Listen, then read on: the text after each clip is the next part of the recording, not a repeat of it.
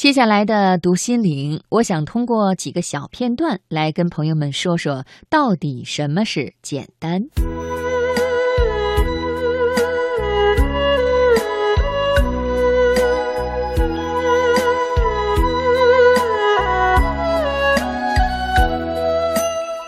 有个小孩对母亲说：“妈妈，你今天好漂亮。”母亲问：“为什么呀？”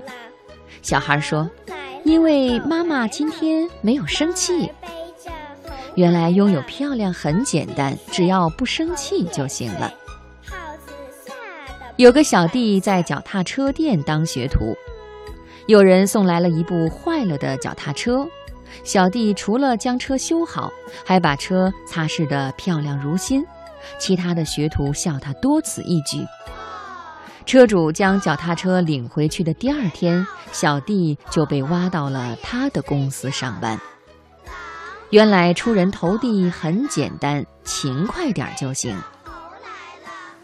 有个牧场主人叫他的孩子每天在牧场辛勤的工作。朋友对他说：“你不需要让孩子如此辛苦，农作物一样会长得好好的。”牧场主人回答说。我不是在培养农作物，我是在培养我的孩子。原来培养孩子很简单，让他吃点苦就行了。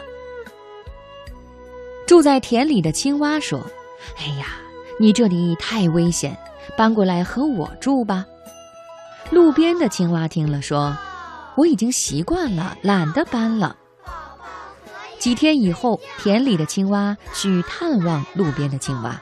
却发现他已经被车子压死在路边。